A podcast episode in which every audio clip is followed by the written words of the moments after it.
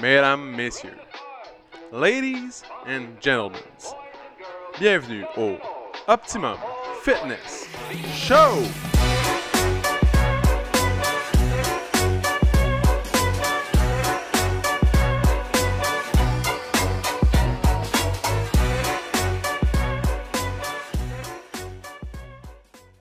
What's up tout le monde? Bienvenue au Optimum Fitness Show, épisode numéro 150, mesdames et messieurs. 150! C'est incroyable, hein? C'est un chiffron, un beau chiffre. Il manque juste 50, on arrive à 200. That's it. Euh, Aujourd'hui, 150e épisode, euh, on va commencer avec les traditions. Hein? On va parler de la météo. Il fait frisquet. On est au début de. On est au début du printemps. Ce matin, je me suis levé 4h du matin. Clic, je m'attends à ce qu'il fasse chaud dehors. Je mets juste un hoodie. Boum! Chaud dehors, on gèle. Moins 12 degrés, mesdames et messieurs. Moins 12. Durant la journée, ça s'est réchauffé, heureusement. Mais c'est ça, là. C'est ça. Il est temps, il est temps qu'il fasse un petit peu, euh, un petit peu plus euh, chaud. Ouais, je suis prête. Je suis uh, get ready to rumble, kid. Je suis prête à vous faire faire des tours au vin. Je suis prête à ce qu'on court alentour de la bâtisse, qu'on fasse des, des petits 200 mètres par-ci par-là. J'ai hâte. J'ai hâte de sortir les pneus. J'ai hâte de faire des cours à l'extérieur. Je vais demander à Vincent qui me ramène la cage. On avait fait faire une cage euh, sur mesure là, pendant la COVID pour l'extérieur. Donc cette année, je pense, je vais demander à Steve s'il veut qu'on la réinstalle. Ça serait hot. Euh, et voilà. 150e épisode aujourd'hui. C'est très cool. Donc les trois premiers mois de l'année sont presque écoulés. Euh, on va faire un petit recap, comment ça s'est passé au gym. Super bien. En fait, ça n'a jamais aussi bien été que, que là, là. Donc, euh, c'est super. euh, c'est excellent. Cette semaine, j'ai engagé aussi une nouvelle coach, slash euh, quelqu'un qui va pouvoir m'aider avec l'administration. Donc, vous allez rencontrer Chloé au, fil des prochaines semaines. Elle va passer beaucoup de temps au gym. Je vais la former, je vais lui montrer comment ça marche, je vais vous la présenter. Euh, elle va être là le midi, elle va être là le matin, elle va être là l'après-midi. Euh, c'est ça. Dans le fond, elle était déjà entraîneur, mais elle n'a jamais vraiment entraîné. Puis là, j'y paye la moitié d'une autre formation d'entraîneur. Euh, c'est ça. Dans le fond, euh, comment ça a été Euh, Elle a mis un pause, comme quoi elle voulait retourner au travail, puis qu'elle était, était tannée d'être. Son nom de famille Je suis pas sûr de son nom. C'est weird, hein, mais je suis pas sûr de son nom de famille. Bref. Fait que c'est ça. J'ai vu et rentrer dans le gym, j'étais comme That's the one. That's the one. Dans le fond, j'ai comme senti tout de suite. Elle allait fitter bien avec la crowd, avec l'équipe, avec euh, vous, mesdames et messieurs. Euh, donc c'est ça. Très heureux, très excité. Dans le fond, euh, est- est motivé puis tout, là, c'est ça, ça que ça prend. Donc c'est ça. Ça va me permettre, moi, d'être moins. moins dans le gym, ben, autant dans le gym, mais de travailler sur la business, comme j'arrête pas de le dire. Il fallait pas que je tombe dans ce piège-là. J'étais un peu tombé dedans. De travailler dans la business, mais non sur la business pour aider à développer. Mais ça a quand même bien été. Ils disent que quand tu as l'impression que la business a grossi trop vite pour qu'est-ce que tu es capable de faire, c'est que c'est le bon rythme. Quand ça va trop lent, c'est là que tu meurs. Fait que là, c'était un bon rythme. Mais là, c'est c'est le temps de passer à la prochaine étape parce que des projets, j'en ai, j'en ai dans ma tête. Mais j'avais jamais le temps de les mettre en place parce que j'étais tout le temps en, en train d'entraîner quelqu'un. C'est pas que j'aime. J'adore ça entraîner les gens. Mais si je veux que les choses avancent, puis qu'ils bougent, puis que ça change, puis que ça avance vers le mieux, euh, je dois avoir le temps de faire des choses autres que ça. Donc, euh, et voilà. Euh, pourquoi pas laisser la place à d'autres qui sont plus jeunes, plus motivés, plus fringants, tu sais. C'est pas que je suis pas jeune, pas motivé, elle a le même âge que moi, mais dans le fond, elle est motivée à entraîner des gens, puis à faire quelques tâches administratives, donc ça va être excellent. Puis c'est ça. C'est très cool, c'est une bonne nouvelle. Ça va, ça va permettre plein de choses au gym. euh, ça va permettre euh, plein de d'avancer, dans le fond, pour l'entreprise. Puis euh, c'est ça. Dans le fond, euh, de, mettre en place les processus. Là, que, comme j'en avais déjà parlé, que j'ai jamais le temps de faire parce que je suis toujours en train d'entraîner. C'est pas un problème, je répète, j'adore ça entraîner les gens. J'adore ça. si je pouvais, je ferais juste ça. Mais je peux plus. Donc, euh, et voilà. C'est pour ça que Chloé est la bienvenue. puis qui va faire un grand bien avec euh, tout le monde. Puis ça va être quelqu'un aussi qui va être plus présent le jour. En ce moment, tout le monde est présent le soir et la fin de semaine, mais il n'y a personne dans le jour avec moi. Euh, c'est pas que je trouve ça long, mais ça va être cool. Euh, elle va passer du temps aussi à étudier. Elle va passer au gym pour étudier. Donc ça, c'est cool aussi. Puis ça va permettre de, de que vous la rencontriez tous. Puis euh, c'est ça. C'est quand même excitant. Puis sur le volet plus, comment dire, personnel, le, moment vlog de la journée. En fin de semaine, je suis allé au salon du plein air avec euh, des amis et euh, Lily Rose et ma blonde. Puis on est allé voir, euh, dans le fond, le salon du plein air. C'était très cool. Il y a beaucoup de belles choses. J'ai vu des vannes, j'ai vu des voyages, j'ai vu des, des tentes, j'ai vu pas mal, plein de stocks, vraiment hot pour l'extérieur l'été. Puis ça m'a fait réaliser aussi qu'il y a des mauvais vendeurs dans le fond, petite réflexion rapide, là, c'est pas, pas un podcast là-dessus. Mais moi, je, dans le fond, c'est facile de me closer. Quand j'aime quelque chose, tu m'as convaincu, nanana, euh, je suis facilement influençable à c'est bon, je vais l'acheter. Puis j'étais quand même convaincu d'acheter une genre de une tente qui va sur le toit. OK? Puis euh, mais le vendeur, il était pas il était pas il était pas top top. Tu comprends? je suis sûr qu'il aurait pu faire beaucoup plus de ventes cette journée-là si leur vendeur était plus euh, vendeur. Donc, euh, la personne a laissé beaucoup de doutes. Ah, je suis pas sûr. Ah, euh, peut-être pas. Tu devrais prendre le temps de réfléchir. Mais quand tu laisses le temps à une personne de réfléchir, quand elle est chaude, quand tu viens d'y expliquer, puis quand elle est convaincue, c'est là que tu dois signer le deal. Tu comprends? C'est là que tu dois passer la carte de crédit. C'est là. Quand la personne est convaincue d'une chose, mais ça se passe si tu la laisses partir, puis là, elle réfléchit, elle se met à penser, à penser, mais tous ces questionnements, ils reviennent. Tu comprends? Dans Sur le moment, ta tête est claire. Tu veux ça, tu as besoin de ça, c'est hot. Euh, tous les avantages, tu les vois tous un après l'autre parce qu'ils viennent te les expliquer. Ils viennent te le montrer, etc. Okay? Ils viennent de tout, tout faire avec toi, le processus. Euh, puis là, quand tu es chaud, c'est le moment, dans le fond, de l'acheter. Si tu retournes à la maison, c'est dit, mais prends le temps d'y penser demain, là, rappelle si jamais tu le veux encore. Premièrement, appeler, ça va être une longue étape, payer par téléphone, etc. C'est pas bon. Deuxièmement, euh, c'est juste. Là, tu prends le temps d'y penser. Ah, c'est vraiment ça? Là, tu regardes les autres options. Finalement, ah, peut-être je pourrais prendre juste une tente par terre. Ah, juste ça. Ah. Là, il y a mille autres options qui s'offrent à toi. Mais sur le moment, si le gars m'avait fait payer, je l'aurais acheté. Puis là, tu vois, J'étais dimanche, j'étais le lendemain, puis là, il fallait que j'appelle, puis je suis comme, ah, je suis sûr, j'étais. Mais là-bas, j'étais certain. Mais là, elle est rendue à la maison, t'oublies qu'est-ce qu'il t'a dit, t'oublies euh, les avantages, les désavantages, comment ça se passe, etc.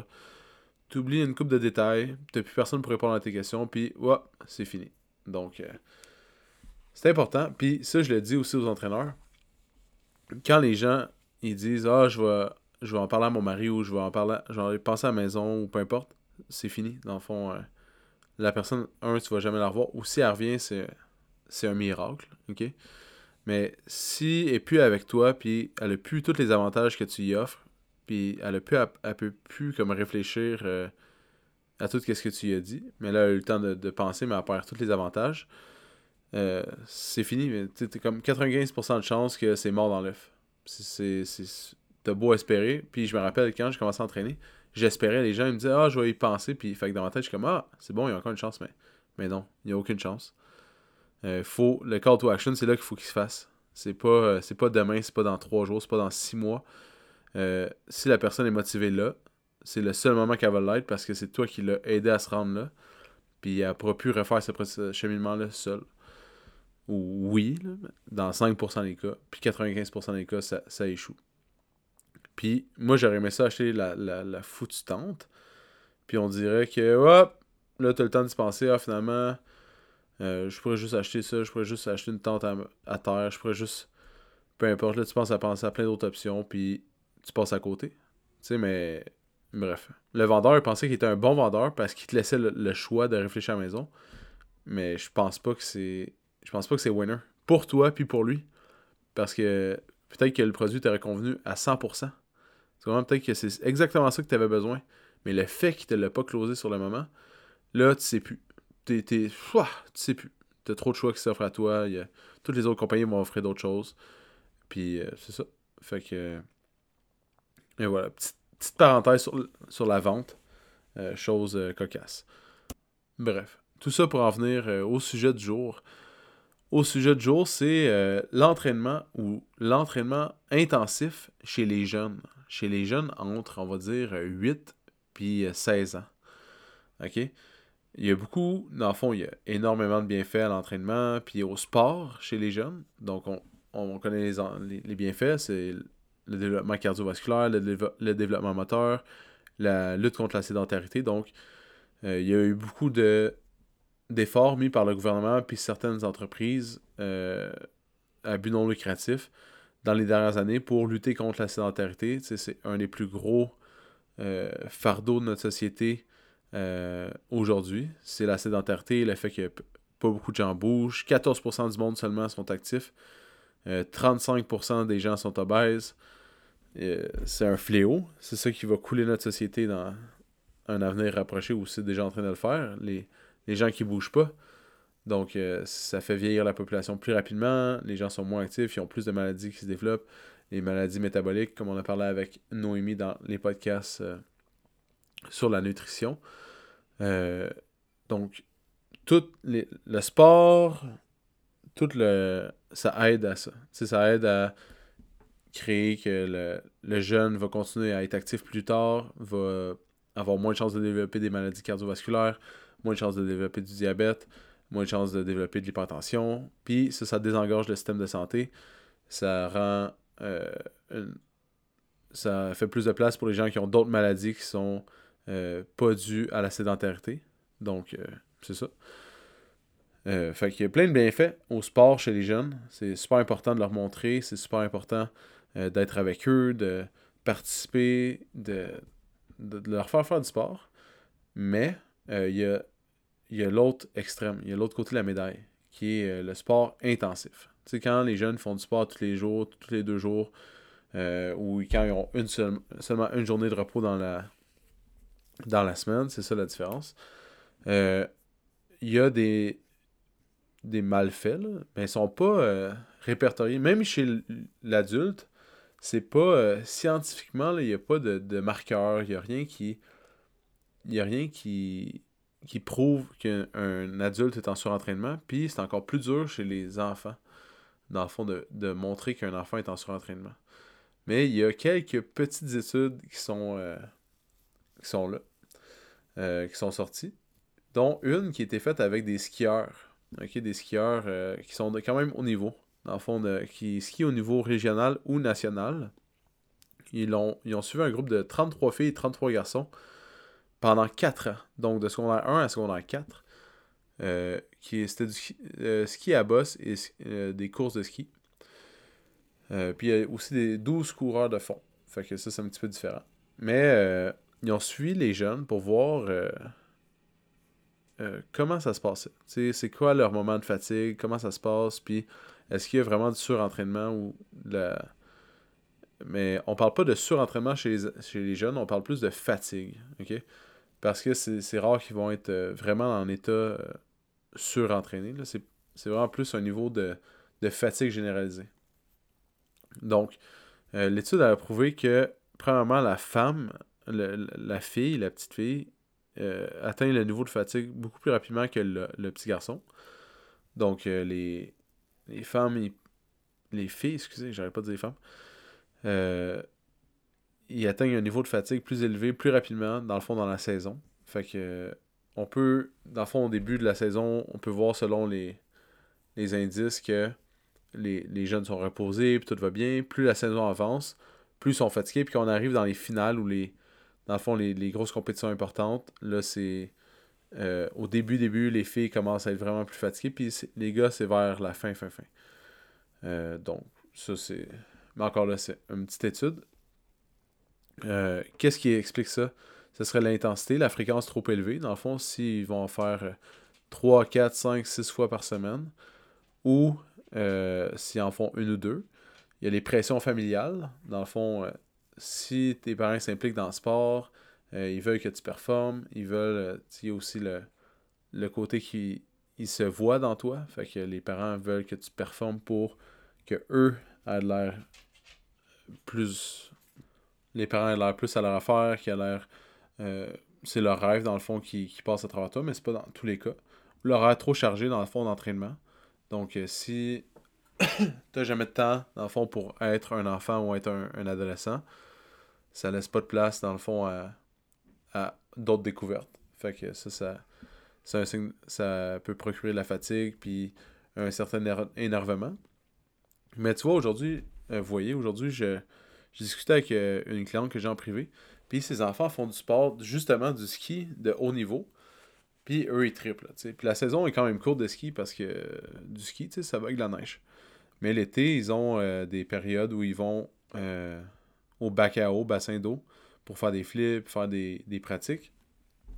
Mais c'est pas un sport qui se pratique à l'année comme le hockey. sais, le hockey, maintenant, c'est comme 12 mois par année. Puis si le jeune il veut jouer au football ou au soccer en même temps, mais c'est la fin du monde pour les coachs de hockey parce que il va être en retard, il fait pas les camps de printemps, il fait pas les camps de préparation de, de l'été, etc. Fait que, dans le fond, moi je vois je verrais plus de chances que ce soit au hockey qu'on verrait euh, un surentraînement ou une fatigue des jeunes. Euh, bref. Puis c'est ça. Moi, j'ai eu une soeur aussi qui. J'ai encore une soeur, mais ma soeur, dans le temps, elle pratiquait de l'escrime. Puis euh, au début, elle pratiquait le soccer dans le niveau 3 quand même élevé. Jusqu'à temps qu'elle découvre l'escrime, puis elle avait un certain comme talent. Tu sais, la première année qu'elle a participé aux Jeux du Québec, elle a gagné les Jeux du Québec. Puis ça faisait comme six mois qu'elle faisait de l'escrime. Puis après ça. Désolé. Après ça, euh, elle a continué dans le fond dans ça, elle était super bonne, elle est allée au championnat canadien, gagné le championnat canadien. Puis, euh, dans le fond, c'est un petit peu grâce à elle que j'ai découvert, euh, tu sais, j'ai visité New York, Boston, Washington, toutes les villes importantes des États-Unis parce qu'elle faisait des compétitions pour l'équipe du Québec partout aux alentours, tu sais, dans, mettons dans l'est des Amériques. Fait que quand j'étais plus jeune, j'ai visité ces villes-là grâce à elle. Puis quand on a vieilli, dans le fond, moi, je, restais à la maison, puis ma soeur partait faire les compétitions. Au début, mes parents y allaient, puis à un moment donné, ils ont arrêté de suivre. Puis elle a commencé à faire les championnats du monde. Euh, puis elle était vraiment, tu sais, dedans, elle faisait le tour du monde. Elle fait le tour du monde genre deux fois. Elle était tout le temps en train de, de compétitionner. Elle était en Europe, elle était en Amérique du Sud. était... Euh, il y a des pays aussi, je me rappelle, ma mère était pas vraiment au Kazakhstan. était, ma mère était pas vraiment euh, contente ou euh, chaude à l'idée. Puis elle était vraiment, tu sais, toute sa vie portait là-dessus. Elle se levait le matin, elle s'entraînait. Les coachs, étaient déjà au cégep dans le temps. Déjà au cégep dans le temps, elle pouvait s'entraîner le midi, le soir. Fait que le matin, elle avait un entraînement physique, après ça, un entraînement cardio, après ça, un entraînement technique, après ça, elle allait coacher l'escrime au club. Elle était vraiment comme 100% dedans.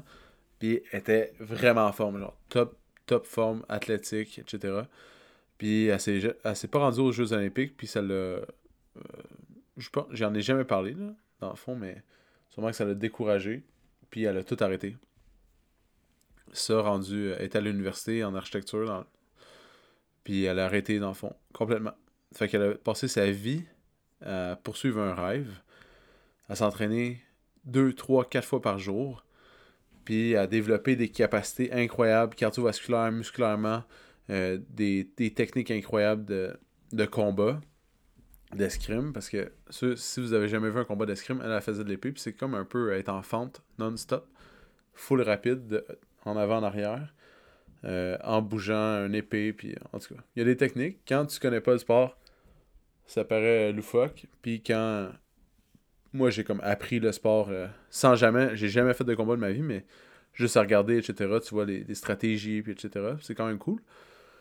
Mais bref, c'est pas ça le sujet, c'est le surentraînement. Puis quand ma soeur l'a arrêté, elle a pris du poids énormément parce que sa vie portait sur l'entraînement. Elle avait aucun autre but comme de. Euh, elle n'avait pas de, de juste milieu. C'était tellement élevé comme entraînement que quand elle a arrêté, Là, elle a pris du poids, pris du poids, pris du poids parce qu'elle mangeait comme avant, mais avant, elle s'entraînait 3-4 fois par jour. Tu comprends? Fait qu'elle était au sommet de sa forme, mais elle devait manger beaucoup. Elle, était... elle pouvait manger aussi, qu'est-ce que. mettons, qu'est-ce qu'elle voulait, mais elle, elle allait consommer dans ses, un de ses quatre entraînements de la, de la journée. Là. Fait qu'elle a déjà été à un top niveau, puis euh, elle a comme une discipline de fer incroyable. Mais une fois que tu n'as pas le, le cadre alentour, sais, une fois que tu es libre dans la nature, tu n'as plus un objectif, tu poursuis plus rien. C'est vraiment dur euh, pour. En tout cas, je sais que ça a été dur pour ma soeur de se remettre là, d'essayer de faire plein de sports. Du deck genre, commencer à jouer au soccer. Euh, elle vient au gym le matin. Bref, elle a essayé plein de choses, mais c'est jamais comme, comme l'escrime.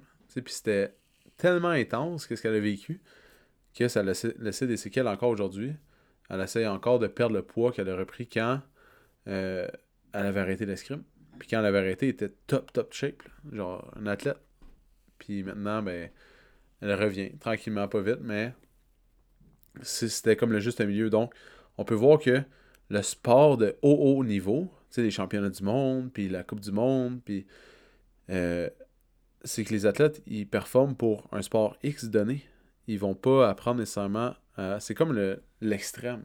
on parle des bienfaits de l'entraînement de, ou de pratiquer un sport pour les jeunes qui augmente leur développement moteur, les cardio, puis ça lutte contre la sédentarité, mais tu peux te laisser embarquer dans. Puis c'est bien, là, ça en prend des gens qui, qui poursuivent un objectif, puis qui, qui vont plus loin dans les sports pour repousser les limites, puis trouver des nouvelles techniques, puis des nouvelles, des nouvelles manières de faire. Puis, euh, c'est le fun, mais il y a un après aussi. Puis le après les athlètes est souvent difficile, puis c'est la même chose. On peut répliquer ça à plus petite échelle chez les joueurs de hockey ou les joueurs de soccer ou les joueurs, euh, peu importe, de volleyball. Quand ils arrêtent à 16-17 ans, euh, ils étaient, mettons, au secondaire, ils ont joué, là, ils ont, découvert euh, les joies du party, puis de, faire autre chose. Puis là, ils relâchent tout. Mais c'est là que tu vois souvent une prise de poids. là, ils sont tous désorientés parce qu'ils sont plus dans un cadre. Mais peut-être qu'il y a un moyen d'apprendre aux jeunes de, de bouger, sans l'excès, dans le fond, parce que le jeune, exemple, qui faisait du hockey 5 fois par semaine, puis là, tout d'un coup, à 16 ans, là, lui, c'est fini, ou dès qu'il arrive au cégep, il en fait plus, ou il joue encore, mais juste pour le fun, une, deux fois par semaine. Euh, là, il a plein de temps libre, il, il sait plus vraiment quoi faire, il est un peu désorienté. Fait que je sais pas, il y a comme une matière à réflexion ici. Puis ça, dans les études, il en parle pas. Ça, c'était mon opinion personnelle. Puis il y a aussi le. Bon, écoutez, un autre petit deux minutes, là, je viens d'avoir un flash. Le développement musculaire différent. Quand un jeune pratique seulement qu'un sport, ben pas seulement, mais pratique un sport intensément ou à être, euh, mettons, polysport, faire plusieurs sports, pratiquer plusieurs sports, euh, le développement musculaire n'est pas pareil. Puis le développement moteur aussi est très différent. Puis j'en ai déjà parlé dans plusieurs podcasts, mais de faire seulement, exemple, du hockey 12 mois par année, euh, j'ai rien contre le hockey, là, dans le fond. J'aime bien le hockey. Sauf que c'est eux qui sont plus intenses, je trouve.